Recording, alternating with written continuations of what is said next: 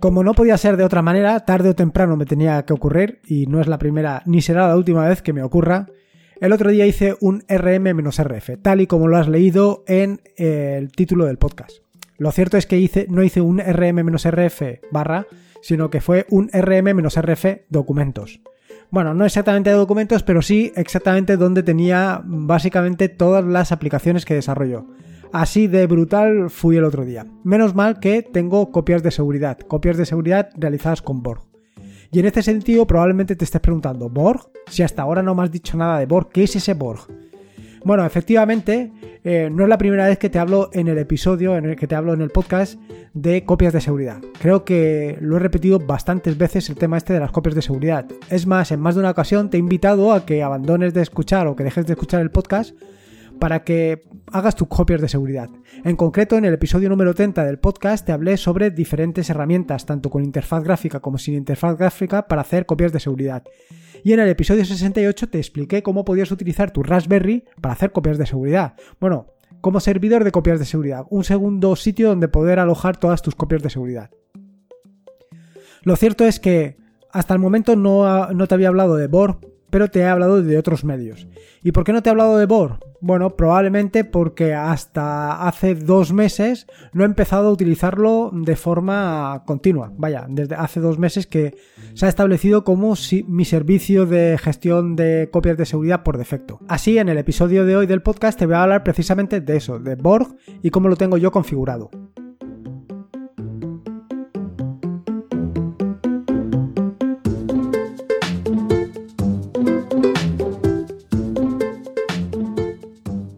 Soy Lorenzo y esto es atareado.es. Este es el episodio número 173, un podcast sobre Linux, Ubuntu, Android y Open Source. Aquí encontrarás desde cómo ser más productivo en el escritorio o montar un servidor de páginas web en un VPS o una Raspberry, hasta cómo convertir tu casa en un hogar inteligente. Incluso cómo borrar tu directorio de documentos y cómo restaurarlo.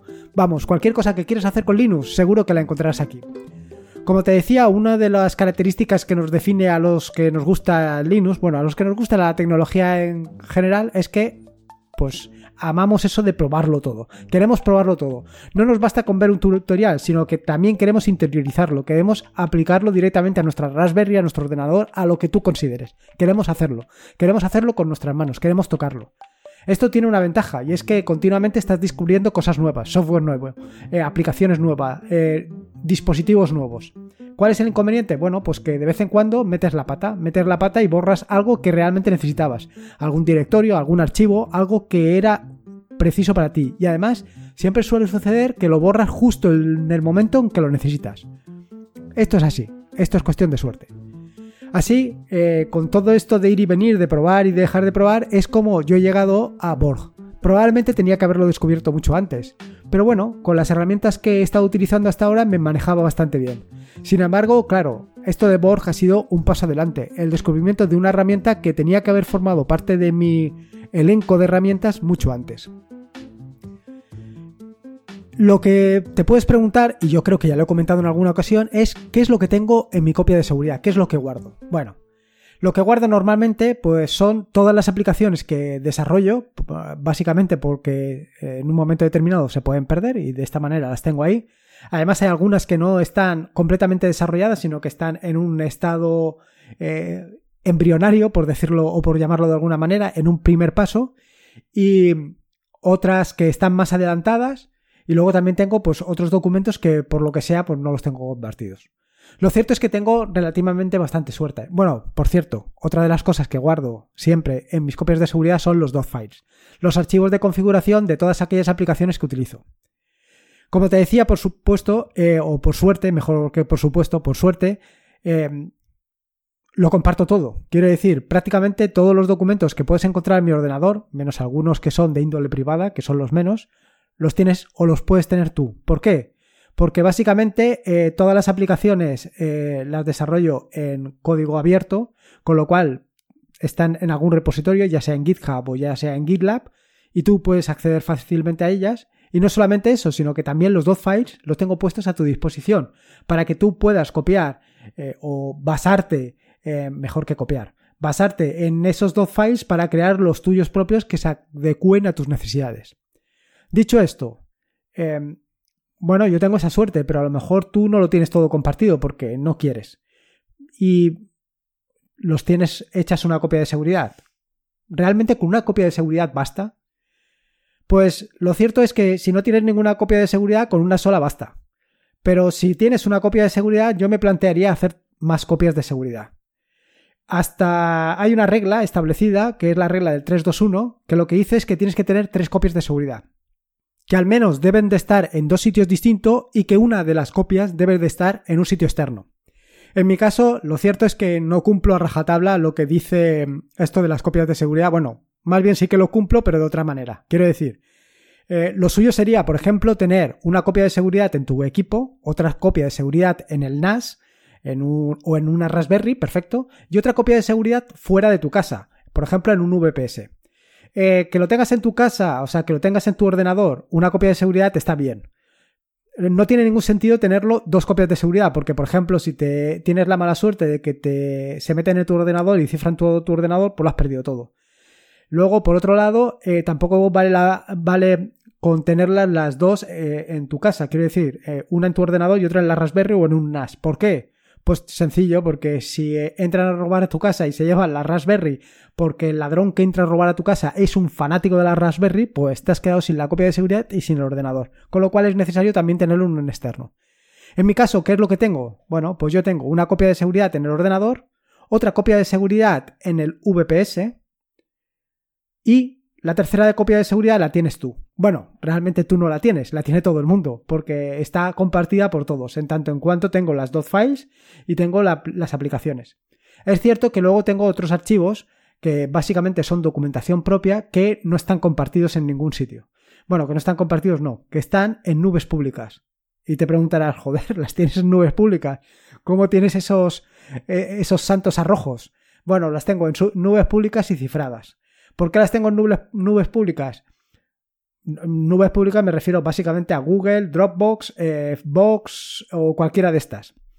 Tú vaya, te preguntarás, ¿por qué las tienes en nubes públicas? Bueno, porque en una nube pública, como puede ser la nube de Google, seguro que no, la vas a perder. Bueno, o por lo menos la probabilidad de que la pierdas es mucho más eh, baja que la probabilidad de que pierdas con la infraestructura que te acabo de decir.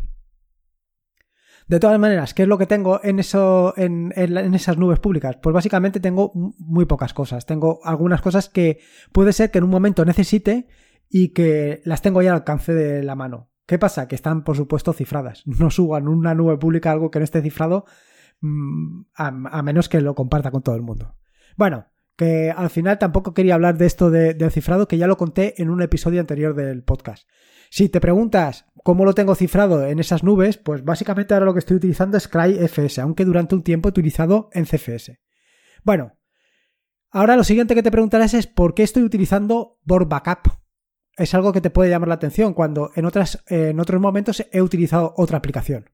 Bueno, la cuestión es, como te he comentado antes, es porque básicamente igual que tú lo pruebo todo. Todo lo que cae en mis manos lo pruebo. Y cuando encuentro algo que me parece o que me llama la atención, pues entonces lo incorporo dentro de mi flujo de trabajo. En el caso de Borg ha sido una incorporación bastante lenta, porque, claro, eh, un servicio de backup o un sistema de backup no puedes probarlo todos los días. Básicamente no lo pruebas nunca hasta que el día que te hace falta que entonces no te funciona. Bueno, la cuestión es que lo he probado, he estado jugando con él, eh, he creado mis propios repositorios para ver cómo funciona, he creado mis restauraciones, eh, he montado, ya te contaré esto de montar de qué va, lo he montado, he extraído archivos y he estado jugando con él. Y he estado viendo el desempeño fantástico que tiene. Bar, eh, Board Backup cumple unas características que son fundamentales para cualquier gestión de backup, cualquier archivo o cualquier aplicación que se dedique a la gestión de backup. Por un lado está el tema de la compresión, que es que con el objetivo de reducir el almacenamiento en el disco, pues es necesario que el sistema de backups o el servicio de backup, pues te permita eh, reducir al máximo el espacio que ocupas en el disco, porque eh, al final es caro. Es cierto que cada día los, los, discos, las unidades son más baratas. El SSD es más barato, los discos eh, duros están tirados de precio, en fin, todo se ha reducido muchísimo, pero al final tienes el espacio que tienes y cuanto menos lo ocupas en cosas que no necesitas, como es el backup, o que, mejor dicho, no es que no necesites, sino que no utilizas habitualmente, mejor. Digo que no necesites, entre comillas, porque básicamente lo vas a necesitar y cuando lo necesites lo necesitarás mucho, mucho, mucho. Lo siguiente es la redundancia, y esto ya te lo he explicado anteriormente, esto del 3, 2, 1. Necesitas que tener varias copias de seguridad distribuidas en distintos sitios para que en el caso de que tengas alguna desgracia, que Dios no quiera que lo tengas, pues lo cierto es que eh, no, no, sea un trauma para ti, sino que con alguna de las copias de seguridad que tengas distribuida, pues lo tengas, lo puedas hacer. Esto mm, realmente no depende del sistema de backup que utilices. En concreto, yo con Backup lo que tengo hecho es un script que te comentaré más adelante con el que lo hago todo. El siguiente es la de duplicación. ¿Qué es esto de la de duplicación? Bueno, pues la de duplicación consiste básicamente en que em, evites tener cosas duplicadas. Si algo, es, si algo está eh, dos veces, ¿por qué tienes que hacer una copia de seguridad dos veces? Pues Board Backup precisamente eh, se centra en esto, se centra en la deduplicación. Y por último, eh, el cifrado. Si tienes datos sensibles, evidentemente tienes que cifrar. Esto es imprescindible. Es necesario. tiene que ser así. Porque si no, como te digo, mm, mm, vaya, cualquiera puede acceder a tus datos y te puede hacer un verdadero destrozo. Ahora te digo, tal y como definen los desarrolladores de Borg, em, ellos le dan las características de la siguiente manera. Dice, el objetivo de Borg es crear un gestor de copias de seguridad que proporcione una manera segura y eficiente de hacer copias de seguridad de toda tu información. La técnica de duplicado que utiliza Borg la hace especialmente ideal para copias de seguridad diarias, dado que no copia em, todos los días lo mismo, sino que son copias incrementales. Por supuesto, y la tercera mm, de las características que definen los propios desarrolladores es que el cifrado lo hace especialmente interesante para aquellos casos donde el repositorio en el que vamos a guardar nuestra copia de seguridad pues no es un repositorio seguro. Evidentemente, yo no estoy de acuerdo exactamente con esto que acaba de decir, claro. El problema de que tengas un eh, repositorio seguro, pues no depende de dónde lo tengas tú, porque como te digo, en tu casa puede ser que sea el sitio más seguro de todos, o incluso en la caja fuerte de un banco, puede ser o puede parecer el sitio más seguro de, todos, pero si alguien entra y lo roba y luego es un magnífico em, hacker, bueno, no sé si debería de utilizar este término, pero vamos, que si es este tipo de personas que lo que le gusta es reventar eh, cifrados, pues lo primero que va a hacer es buscar el tuyo y descifrarlo. Y entonces todas las fotografías que tenías de pequeño y que no querías que tu madre las compartiera con todos, pues la va a compartir este hombre con todo el mundo. En fin, que lo mejor es tenerlo cifrado y de esta manera te olvidas de problemas. Lo siguiente, bueno, más o menos ya te he convencido, o a lo mejor no, pero bueno, el objetivo es que por lo menos veas otra opción para eh, hacer tus copias de seguridad y que la pruebes, ¿eh? Sobre todo que la pruebes antes de decidirte a ello. Bueno, como te decía, eh, lo siguiente es conseguir que este sistema de backup sea lo más sencillo posible. Y en este sentido te recomiendo que leas lo que te he puesto en las notas del podcast, que es cómo instalarlo, porque básicamente lo tienes en cualquier o casi cualquier distribución de las que utilizas normalmente. Básicamente, yo te digo, está en Ubuntu y en Raspbian, que son las que estoy utilizando habitualmente. Y en este esto de Raspbian te lo digo en concreto porque eh, no solamente porque sea lo que utilizo habitualmente, sino porque también en el episodio 68 te hablé de Raspbian como un servidor de, de copias de seguridad. Y como verás en el script que te voy a contar a continuación o que te voy a explicar a continuación, es perfecto para utilizar la Raspberry como servidor de backups. A pesar de que se encuentran los repositorios oficiales de Ubuntu, decirte que existe una PPA, un repositorio oficial de Borg, desde el cual te puedes instalar la última versión actualizada. El problema es que en el momento de preparar este podcast, pues no existía, bueno, existía el repositorio, pero no había una versión actualizada para, para Ubuntu Focal Forza, para la 20.04, con lo cual lo más actualizado que puedes encontrar es la que se encuentra en los propios repositorios oficiales de Ubuntu. Bueno, Uso y funcionamiento de la aplicación. Ahora que te, he contado cómo instalarla, pues una pequeña pincelada de qué es lo que tienes que hacer para empezar a trabajar con Board Backup. Bueno, yo te recomendaría, por supuesto, que leyeras toda la documentación, la extensa documentación que tienes de Board Backup para empezar a trabajar con ella.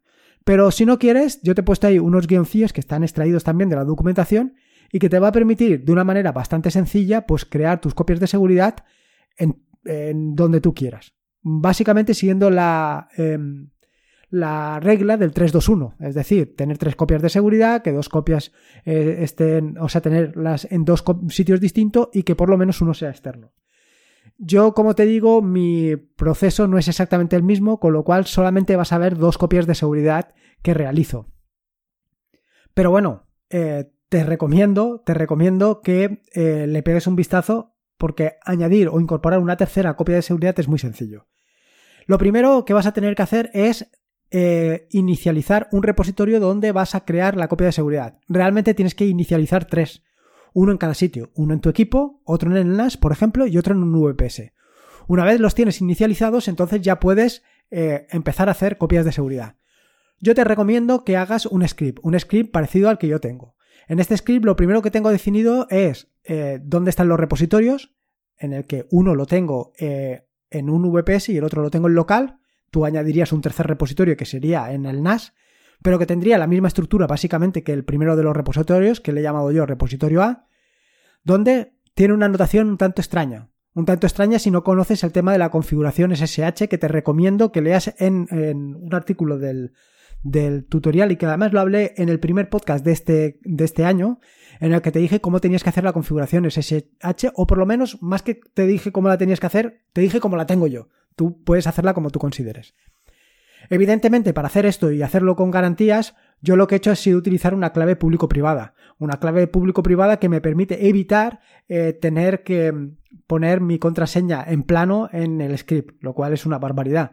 Sobre todo teniendo en cuenta que el script lo puedes eh, o tienes disponibilidad de él en GitHub o en GitLab. No sé exactamente dónde lo tengo ahora.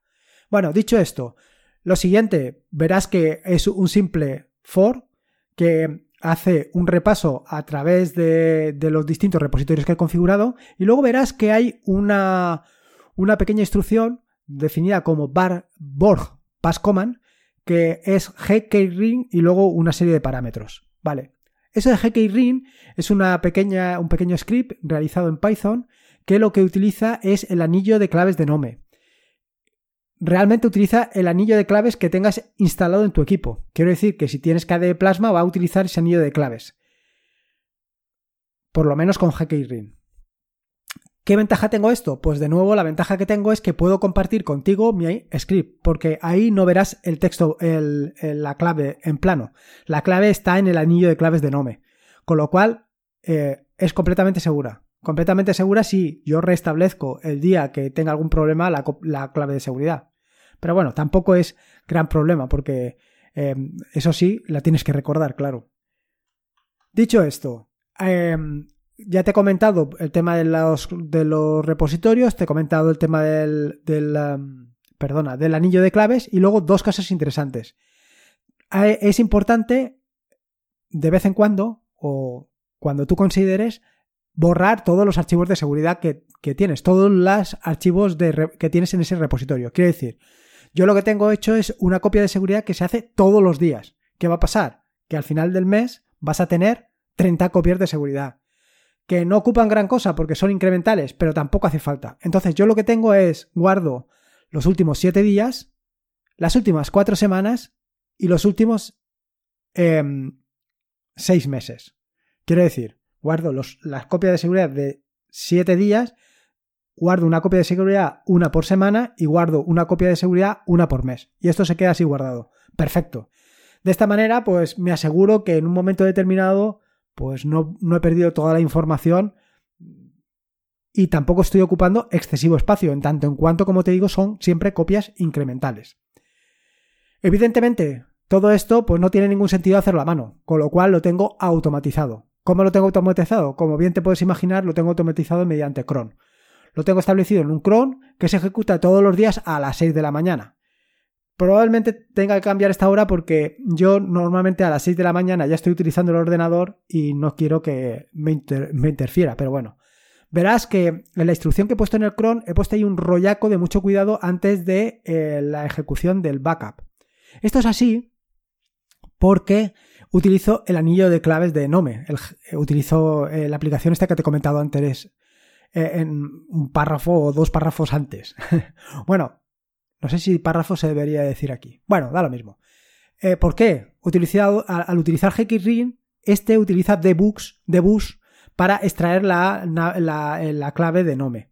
Con lo cual, eh, para ponerlo en el, en el script es necesario ponerle todo este rollo antes. Probablemente eh, a lo mejor debería utilizar GPG, porque hay una manera de hacer esto mismo con GPG. La cosa es que, ¿para qué? ¿Por qué tengo que tener un archivo, un archivo cifrado en mi ordenador que en un momento determinado con mi torpeza lo puedo borrar, si lo puedo tener perfectamente en el anillo de claves de Nome o en el anillo de, claves de KD de Plasma. Es absurdo. Otro detalle importante es que em, todas las actualizaciones que hago las registro en el log. Esto es importante para saber si todo funciona bien. Aunque tengo pendiente, y no lo he hecho todavía por pura dejadez, de mandarme un mensajito todos los días a Telegram con el resultado de esto. Ahora, perfecto, ya sé cómo tengo que hacer las copias de seguridad, sé cómo puedo hacerlas a mano, sé cómo puedo meterlas en cron, pero ¿qué es lo que tengo en el repositorio? Bueno, esto es muy sencillo. Son tres instrucciones las que necesitas. Una es board list y el pad donde se encuentra el repositorio. Esto te va a decir todas las copias de seguridad que tienes hechas. Recuerda que son incrementales, ¿eh? Es decir, que ahí verás, pues, eh, las últimas siete o las que tengas. Lo siguiente que vas a ver, lo siguiente que necesitas es ver qué es lo que hay en cada una de las copias de seguridad. Bueno, para esto lo que tienes es utilizar la instrucción borlist y además de la ruta en la que se encuentra el repositorio, decirle exactamente el eh, archivo que quieres ver. O sea, el archivo, el día en concreto que quieres ver el contenido. Si, te das cuenta, este tiene una notación que viene de eh, precisamente el script que estoy utilizando para crear las copias de seguridad y verás que ahí aparece XPS13, que es como yo nombro a mi directorio. A mi directorio, a mi, a mi ordenador, madre mía. Y por último, pues evidentemente quedaría el tema de restaurar la copia de seguridad. Para restaurar la copia de seguridad tienes dos opciones. La más clara que es bor extract seguido de em, la ruta y el día que quieres extraer. Pero no solamente tienes esto, porque esto lo que va a hacer es restaurarte todo sino también tienes otra opción que es muy interesante, que es montar el repositorio, montar el día en concreto. Es decir, tú puedes montar em, el día que quieras y extraer el archivo que quieras. Imagínate, esto es espectacular. Esto es espectacular porque muchas veces no sabes exactamente lo que quieres o sabes exactamente lo que quieres, pero quieres algo muy concreto. Pues lo montas, lo buscas, lo extraes y punto pelota. Bueno, lo extraes no, lo copias, porque al final tienes el directorio montado. Brutal, ¿no? Bueno, pues como te puedes imaginar, esto no es más que la punta de iceberg de todas las posibilidades que te ofrece Board Backup. Tienes una cantidad de posibilidades, con lo cual no te tienes que preocupar si haces la barbaridad que hice yo el otro día de borrar todas las aplicaciones que tengo. Aunque como yo las tenga compartidas en, en, GitHub, pues a lo mejor probablemente pues tú no las tengas, con lo cual te metes en un buen follón. Que seguro que yo alguna cosa he perdido o podría haber perdido si no lo hubiera recuperado con Board Backup. Como te digo que esto no son más que unas pequeñas pinceladas de todas las posibilidades que te ofrece Board Backup. Te recomiendo dos cosas. La primera es que te leas, por lo menos aunque sea por encima, la documentación, la extensa documentación de Board Backup. Y la segunda, y esta sí que te recomiendo encarecidamente que la hagas, es que lo pruebes con un repositorio, un repositorio que te hagas de prueba, un repositorio donde hagas todas las perrerías que quieras, lo montes, lo copies, lo extraigas, lo, en fin, todo lo que tú quieras, porque la ventaja que tienes es que cuando te aburras de él lo borras y se acabó. Pero en el momento que lo necesites, pues sabrás cómo hacerlo. Porque otro consejo que no había apuntado es que pues sería interesante que documentaras todo el proceso. Todo el proceso me refiero al proceso de, cifrar, de descifrar, de montar, de desmontar, de hacer la copia de seguridad y dejar de hacerla. En fin, espero que te haya gustado el episodio del podcast de hoy. Espero que lo disfrutes.